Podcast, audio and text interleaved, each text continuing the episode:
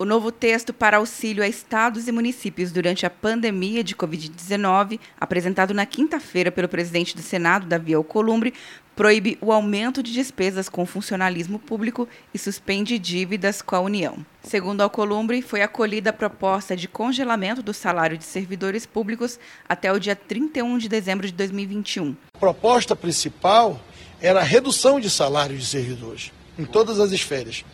Ou seja, você ia perder o que você já tinha. E não é justo você fazer isso também com os servidores que estão aí. Então, entre debater redução, eu prefiro estabelecer uma regra que a gente possa conciliar com todos os atores públicos, União, estados e municípios, e que a gente possa ter uma carência de 18 meses sem reajuste, sem realinhamento, sem progressão.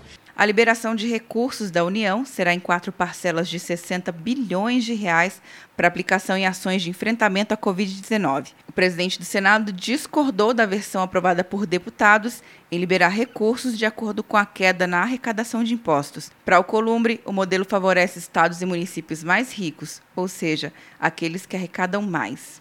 Quer um ano sem mensalidade para passar direto em pedágios e estacionamentos? Peça a Veloy agora e dê tchau para as filas. Você ativa a tag, adiciona veículos, controla tudo pelo aplicativo e não paga mensalidade por um ano. É por tempo limitado. Não perca. Veloy. Piscou, passou. De Brasília, Luciana Castro.